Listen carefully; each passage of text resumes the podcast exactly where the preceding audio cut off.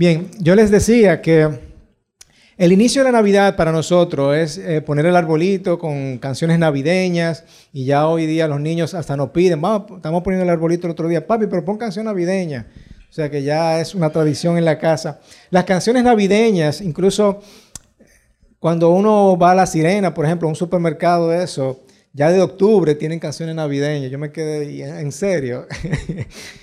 y sacan todas las cosas, pero las canciones siempre ha sido parte de lo que es la Navidad. Sí o sí, como que eso comienza a tener esa relación de lo que es Navidad para nosotros. Utilizar esas canciones, canciones que proclaman tanto el nacimiento de Dios como eh, la historia de un señor barrigón, ¿verdad? Siempre escuchamos canciones navideñas de todo tipo, pero es, es lo que a nosotros como que nos da esa conexión, esa relación de lo que es la historia de Navidad. Y por supuesto, la Navidad, esta, la, la, Navidad no, perdón, las canciones navideñas o las canciones en alabanza a nuestro Dios han estado presentes en la palabra de Dios. Por ejemplo, Simeón cantó, eh, Elizabeth cantó, los ángeles proclamaron el nacimiento de Jesús. Es decir, que de alguna forma u otra han habido cantos hacia nuestro Dios relacionados a Jesucristo o al nacimiento de Dios durante este periodo. Las canciones de Navidad y la historia de Navidad están entrelazados de alguna forma u otra. Y de eso se trata el día de hoy, ¿verdad? Y vamos a ver qué relación tiene esto, cantar esa canción a nuestro Dios y qué tiene, la, qué tiene que ver con la fe y el favor de Dios. En Lucas 1, capítulo 1, versículos 26 al 38, dice, a los seis meses, Dios envió al ángel Gabriel a Nazaret, pueblo de Galilea, a visitar a una joven virgen comprometida para casarse con un hombre que se llamaba José, descendiente de David. La virgen se llamaba María. El ángel se acercó a ella y le dijo, saludos. Te saludo, tú que has recibido el favor de Dios. El Señor está contigo. Ante estas palabras, María se perturbó y se preguntaba qué podría significar este, saludo. No tengas miedo, María. Dios te ha concedido el qué? Su favor, le dijo el ángel. Quedarás encinta y darás a luz un hijo y le pondrás por nombre Jesús. Él será un gran hombre y lo llamarán el Hijo del Altísimo. Los actores están recitando la obra, ¿verdad? Dios el Señor le dará el trono de su padre David y reinará sobre el pueblo de Jacob para siempre. Su reinado no tendrá fin. ¿Cómo podrá suceder esto? le preguntó María al ángel, puesto que soy virgen.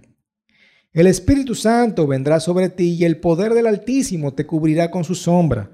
Así que al santo niño que van a ser lo llamarán Hijo de Dios. También tu parienta Elizabeth va a tener un hijo en su vejez. De hecho, la que decían que era estéril ya está en el sexto mes de embarazo. Porque para Dios no hay nada imposible. Es decir, que Dios puede hacerlo. Dios puede hacer lo que le da la gana, ¿verdad? Porque Dios es Dios. Aquí tienes a la sierva del Señor, contestó María, que Él haga conmigo como me has dicho. Con esto, el ángel la dejó. En nuestro estudio de hoy vamos a ver dos cosas importantes.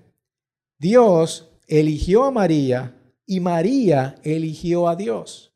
Es decir, Dios eligió a María, Dios le concedió un favor a María y Dios y María eligió a Dios, es decir, María tuvo fe en Dios. Dios quería usarla, usar María para cumplir un propósito. Quería usar a María para cumplir un propósito. Y aunque ella no entendía todo, quería ser parte de ese cumplimiento y la voluntad que Dios tenía para ella. Así que Dios eligió a María. Vamos a ver esto en estas dos partes. Piensa por un momento en, lo enorme que es este anuncio que recibió María. Que a ti te aparezca un ángel el día de hoy, ¿verdad? Y te digan, y te diga, oye, el, Señor tiene, ah, tiene el favor contigo. ¿Qué tú dirías a eso? ¿Cómo tú responderías a eso? ¡Wow! El Señor tiene algo para mí. Y déjenme decirle que el Señor siempre tiene algo para ti, siempre y cuando Él estemos alineados a los propósitos de Dios, Él siempre va, tú vas a tener el favor de Dios. Así que el favor es para cumplir un propósito, no realmente para exaltarnos a nosotros, sino para cumplir el propósito que Él quiere que tú cumplas. Dice que el ángel se le acercó a ella, la saludó, tú has recibido el favor de Dios. Muchos de nosotros también recibimos un favor de Dios. Cuando tú le dices a una persona que tú hagas algo por un favor, mire, por favor, tú no puedes traer esto, traer aquello, estamos utilizando la palabra favor, definiéndola como un acto que se realiza para ayudar, complacer o prestar un servicio a una persona por amabilidad, amistad o afecto. Este es el favor que nosotros conocemos como, mira, ¿cómo puedes hacer el favor? tienes que tener algún, tipo de, relación o de confianza con esa persona para tú pedirle un favor. Tú no le pides un favor a todo el mundo, ¿verdad que no? Tú tienes que tener como ese tipo de relación o o confianza de que esta persona te va a hacer.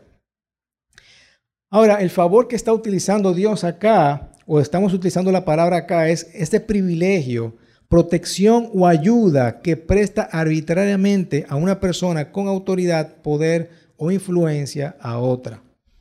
¿Verdad? Ahí estamos utilizando esa, esa protección o ayuda. El Señor nos ha concedido un favor, o le concedió ese favor a María. Y obviamente Dios no muestra parcialidad, pero su favor descansa en las personas de diferentes maneras. ¿Ok? Dios no tiene favoritos, Dios nos ama a todos, sin embargo, no todos recibimos el mismo favor de Dios. ¿Estamos claros, verdad que sí con eso? Y pues, la palabra favor viene también de la misma raíz que gracia, es decir, algo que nosotros no merecemos. Recibimos algo que nosotros no merecemos, al igual que la gracia.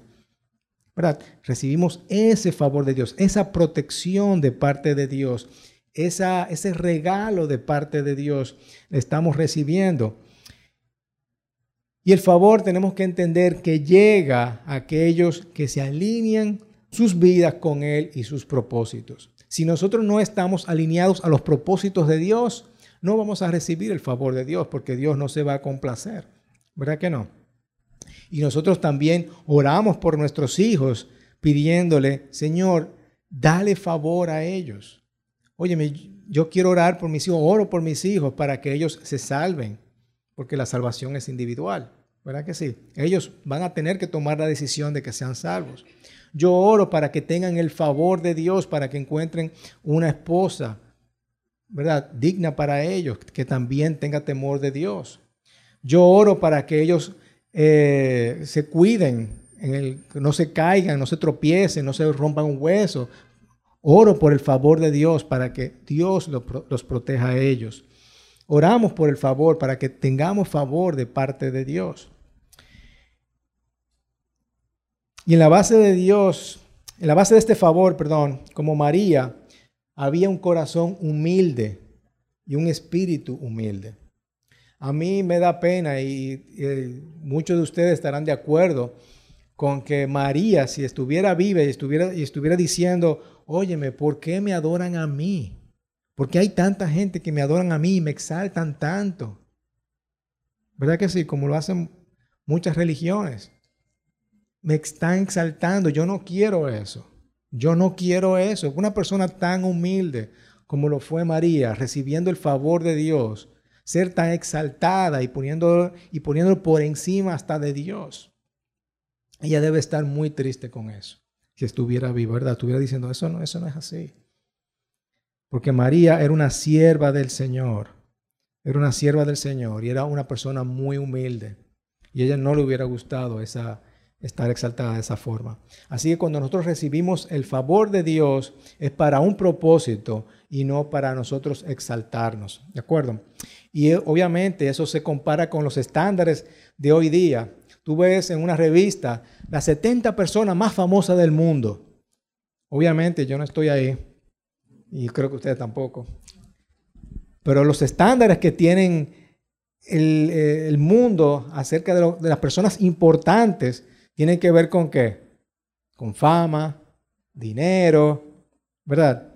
Riquezas en sus áreas políticas, áreas de, de- Ustedes han visto estas películas que hay un apocalipsis y bueno, eh, hicimos una cueva para que el meteorito que viene, que va, a va- debratar el mundo, pero hay una cueva aquí que vamos a se- seleccionamos solamente la- las 100 personas más importantes para que puedan prosperar después que, después que se acabe todo, después que se vaya todo el polvo y todas las cosas, ¿verdad?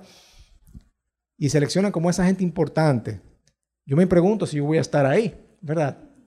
Pero van a seleccionar a estas personas que según la revista tal dijo, no, estas son las personas más importantes.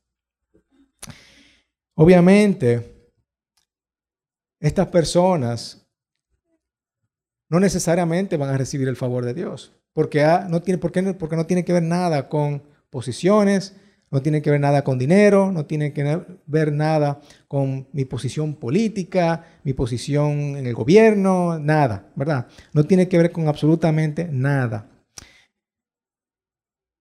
María no podía reclamar ninguno de estos porque María no tenía nada. María no era una persona rica, ¿verdad que no?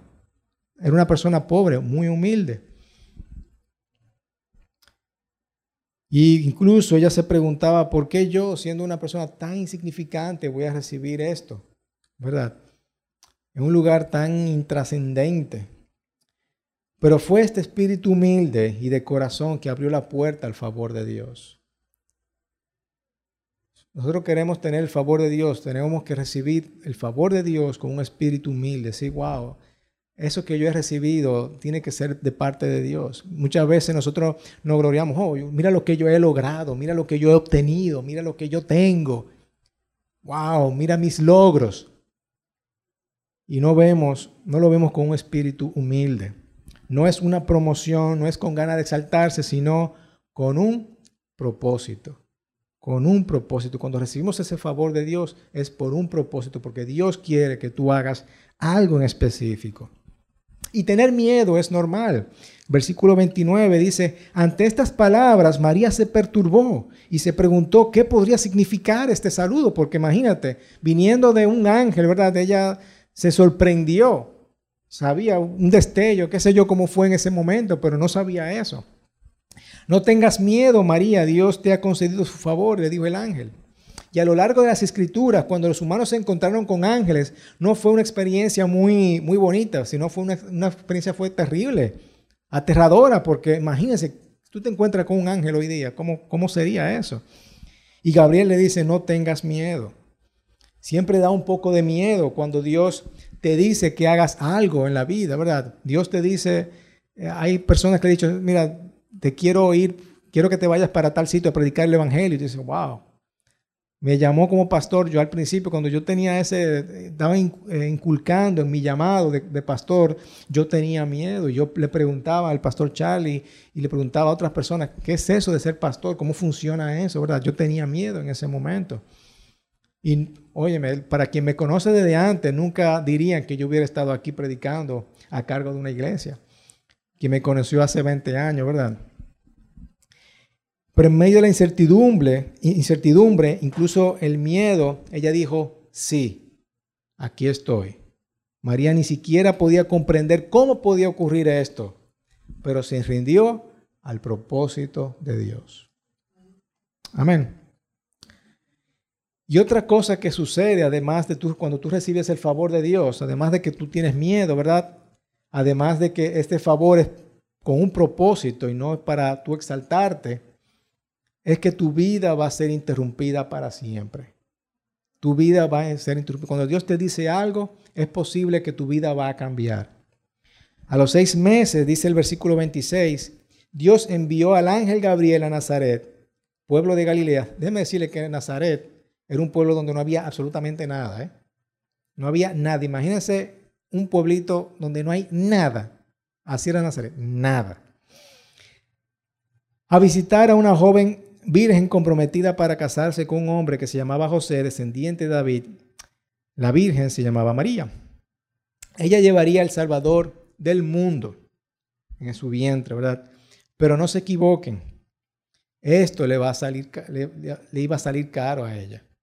En el sentido de que lo que iba a decir la gente lo que iba a decir la gente, lo que eh, ella podría hacer eh, con sus relaciones, su reputación. La gente podría pensar lo peor de ella.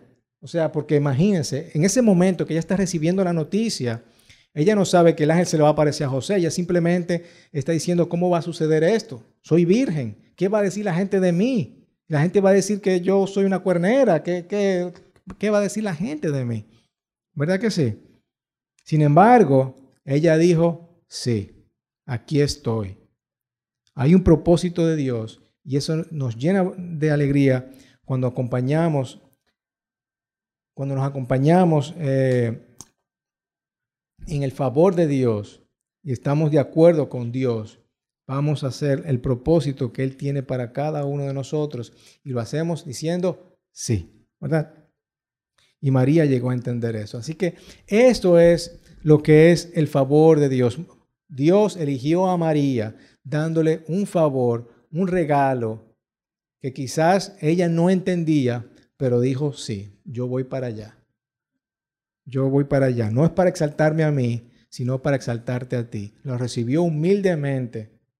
Tuvo miedo, sí, y vamos a tener miedo cuando podamos, cuando recibamos algo de parte de Dios y nuestra vida va a cambiar. Tenlo por seguro que nuestra vida va a cambiar y no necesariamente va a ser para bien.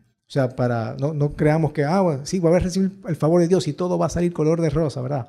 Sino que puede ser que tengamos dificultades, ¿verdad?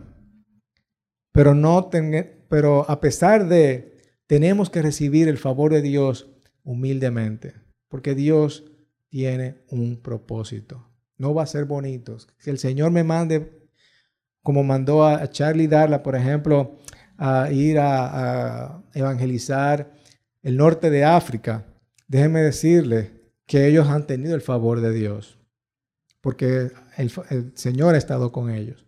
Pero es un trabajo fácil, no. ¿Tienen miedo? Sí. ¿Su vida ha sido interrumpida? Sí. Pero ellos tienen el favor de Dios. Y también la segunda parte de esto es que María eligió a Dios. Ella tuvo fe en Dios. La fe cree y luego trata de entender. ¿Ok? Nosotros hay muchas cosas que no vamos a entender, pero primero tenemos que tener fe. Versículo 34 dice, ¿cómo podrá suceder esto? Le preguntó María al ángel, puesto que soy virgen. La fe cree, luego entiende. Hay cosas que no, hay cosas que no voy a entenderlo pero sí tengo fe. Zacarías, en el versículo 18, cuando estaba el ángel Gabriel anunciándole la, llegada a, a Zacarías, dice, ¿cómo podré estar seguro de esto? Preguntó Zacarías al ángel. Yo soy anciano y mi esposa también es de edad avanzada. Si se fijan la diferencia entre María y Zacarías, María le pregunta, ¿Cómo podrá suceder esto? Zacarías le dice, ¿cómo podré estar seguro de esto? Zacarías quería pruebas. ¿Ven la diferencia? ¿Cómo sucederá esto? Le dice María. Tenía una pregunta, yo tengo una pregunta, tenía dudas, ¿cómo va a, suceder esto? Pero Zacarías dijo, pero ¿cómo podrá estar seguro? ¿Cómo yo podré estar seguro? yo estoy dudando de ti, ¿qué es lo que está pasando? No entiendo. Y él quería pruebas.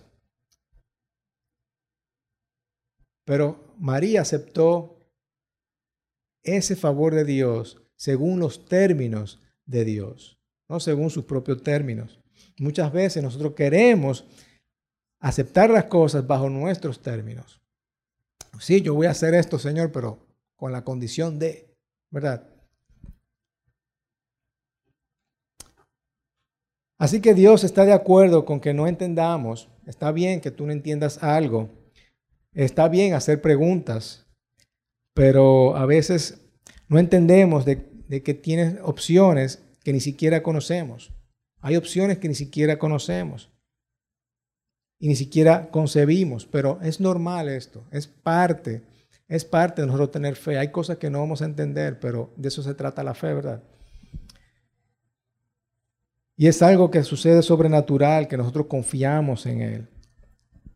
Así que María le creyó a Dios con la poca información que ella tenía. Y miren, nosotros tenemos mucha información hoy día. Nosotros, eh, con todo el Internet, ¿verdad? Todos los libros que han estado a nuestra disposición, la misma palabra de Dios que hoy tenemos, gracias al Señor, eh, todo el conocimiento de la palabra de Dios a nuestras manos. Aún así, con todo eso, muchas veces no tenemos la información. Queremos más información. Queremos más información. Queremos, no, pero Señor, dime más, eh, explícame más. Que esto será de ti, esto será parte de ti, esto será parte de tu propósito. Y queremos preguntar, y preguntar, y preguntar, y preguntarnos. Sin embargo, María, con la poca información que tenía, le dijo sí al Señor, yo quiero cumplir con tu propósito. Hay veces que la demasiada información no, no es suficiente para nosotros. Y hay veces que debemos de dejar la información hacia un lado y decirle sí al Señor, sí al Señor. La fe también requiere rendición. En el versículo 38 dice, aquí tienes a la sierva del Señor, contestó María que Él haga conmigo como me has dicho. María despertó esa mañana pensando cómo José pronto vendría a llevarla a su nuevo hogar, ¿verdad? Wow, me voy a casar con José, estoy contenta, estoy enamorada, ¿verdad? Estoy enamorada de José, me voy a, casar. Y ahí la vida de María cambió completamente. Pero Dios tenía un guion diferente para su vida. Tenía todo eh, establecido diferente, pero aún así ella se rindió. ¿Por qué? Muchas veces nosotros tenemos cosas planeadas, ¿verdad? Tenemos, esto es lo que voy a hacer con mi vida. Yo voy a hacer esto, voy a hacer aquello, me voy a graduar, me voy a, voy a tener una familia, patatín, patatán. Y resulta ser que Dios tiene otros planes. Y muchas veces no queremos tener los planes de Dios, queremos hacer a nuestra manera y es por eso que pasan las cosas, ¿verdad? A veces tropezamos porque eso no era el propósito de Dios para tu vida. Dios, eso no es lo que quería Dios para tu vida. Dios tenía otros planes para ti. Pero cuando nosotros aprendemos a rendirnos a los planes y propósitos de Dios, las cosas van a ser diferentes. Así que la fe también requiere que nosotros nos rindamos. Y déjeme decirle que en algunas traducciones eh, la, palabra sierva se traduce como doncella, doncella. Y muchas veces utilizamos esa palabra doncella, que suena muy cursi, ¿verdad? Pero déjeme decirle que doncella significa esclavo. ¿Saben eso? La palabra doncella significa esclavo o sierva. Ella era una sierva, una sirviente. Y así que ella, ella misma se somete humildemente y se rinde al propósito de Dios. Ella diciendo, mira, no es mi vida, no es mi vida, es, es la vida del Señor, es lo que tú quieras que yo haga. Yo quería casarme con José, ¿verdad? Yo quería casarme con José, yo quería tener una vida normal, yo no quería ser la hija de un Dios, pero ya que es el mismo Dios que me está diciendo, aquí estoy, aquí estoy, voy a cumplir con el propósito de Dios para tu vida, para su propósito. Es momento, y eso es importante porque muchas veces queremos hacer las cosas a nuestra manera, queremos eh, nuestro matrimonio, me, quiero casar, ¿verdad? Quiero tener mi seguridad, quiero tener mi confort, quiero tener un carro, una casa y todo eso, pero quizás no es el propósito de Dios, quizás no es lo que Dios quiere para tu vida. Así que la fe requiere esa rendición, decirle, yo soy sirviente del Señor, no importa qué tanto cambie mi vida o no, yo estoy aquí para servir al Señor. Y por último, la fe se fortalece en nuestra alabanza. En el versículo 26, María le hace un canto al Señor y de ahí donde viene mi introducción al principio, cuando decía que las canciones se relacionan con la Navidad. Estamos cantando acerca del nacimiento de Dios. Y María también le hace un canto al Señor.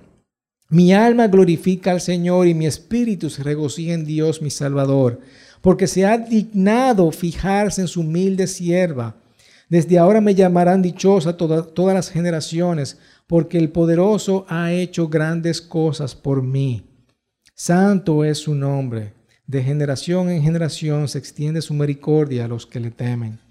Hizo proezas con su brazo, desbarató las intrigas de los soberbios, de sus tronos derrocó a los poderosos, mientras que ha exaltado a los humildes, a los hambrientos los colmó de bienes, y los ricos los despidió con las manos vacías. Acudió en ayuda a su siervo Israel y cumpliendo su promesa a nuestros padres, mostró su misericordia a Abraham y a su descendencia para siempre. Me encantaría que un Juan Luis Guerra o alguien le pusiera música a esa, a esa canción, ¿verdad? Sería chulísimo. ¿Eh? Ahí está Joey, Joey le pone canción. Esta canción fue espontánea, vino de su corazón, vino de su espíritu y fue profética. Dios está a punto de interrumpir el mundo de esperanza, de desesperanza, a un mundo de esperanza, con dándole a un hijo, dándole libertad a los cautivos. Y María canta esta canción como una proclamación de esta increíble alcance al mundo. Y no solo la fortaleció a ella, sino que también fortaleció a otras personas que escucharon o que eh, pudieron eh, a lo largo de las generaciones, ¿verdad? después que fue escrita la palabra, eh, ha alentado a muchas personas. A nosotros nos alienta escuchar esta canción o este poema que escribió María a nuestro Señor y nosotros lo leemos. Wow, eso es la proclamación de María a nuestro Señor. Y hoy día lo leemos y, eso nos ayuda, nos alienta a nosotros, ¿verdad que sí? Y déjenme decirles que cuando nosotros cantamos, además de, proclamar eh, todo lo que ustedes saben acerca de la alabanza, cuando nosotros cantamos, estamos dando voz a nuestra fe. Estamos proclamando lo que el Señor es y por eso cantamos. Estamos confesando la fe y el favor de Dios hacia nosotros. Eso, y eso es parte de la, de la adoración. Y cuando nosotros cantamos alabanza a nuestro Dios. Y es por eso que cuando cantamos, además de cantarle canciones a Santa Claus, ¿verdad? cuando cantamos canciones que son cristianos o que hablan acerca del nacimiento, es importante que nosotros sigamos proclamando y pensando en ese canto que Dios, que María le, le cantó a nuestro Dios, a nuestro Señor. María se veía a sí misma como una pequeña, pequeña delante de Dios, de un Dios tan grande. Y no solamente podemos reducir esto a una historia bíblica, mística, ¿verdad? Sino a una historia que fue real, a una historia verdadera de nuestro Dios nos habla directamente para alinearnos a estos propósitos de Dios y creer que Él también puede derramar su favor hacia nosotros, así como lo hizo con María. No se trata de posición, no se trata de una promoción, no se trata de, de yo exaltarme frente a otras personas, se trata de su propósito. Pensemos en esto, Señor, y yo quiero invitarlos a que Cantemos, cantemos una vez más para despedirnos con este entendimiento de que lo que estoy cantando es una voz de mi fe, es una voz de mi fe. Un canto que, que nos mueve de la ansiedad a la esperanza. ¿verdad? Por eso me encanta venir los domingos acá porque estamos cantando a mi Dios. Me estoy ansioso, estoy preocupado, estoy eh, en estrés, ¿verdad? Y cuando canto a mi Dios, siento libertad, siento, me siento con esperanza, me siento eh, animado, porque estoy cantando mi fe, estoy proclamando mi fe y el propósito que Dios tiene. Así que vamos a cantar.